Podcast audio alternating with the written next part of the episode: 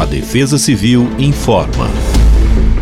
Nesta terça-feira, 2 de janeiro, o dia volta a ficar mais estável na maior parte do estado de São Paulo, apenas com condições para precipitações mais pontuais e de menor intensidade. Mas mesmo assim, como o solo ainda estará encharcado devido às chuvas dos últimos dias, recomenda-se atenção em áreas mais vulneráveis, pois o risco para transtornos permanece elevado. Na região metropolitana de São Paulo, a mínima será de 18 graus e a máxima de 24 graus.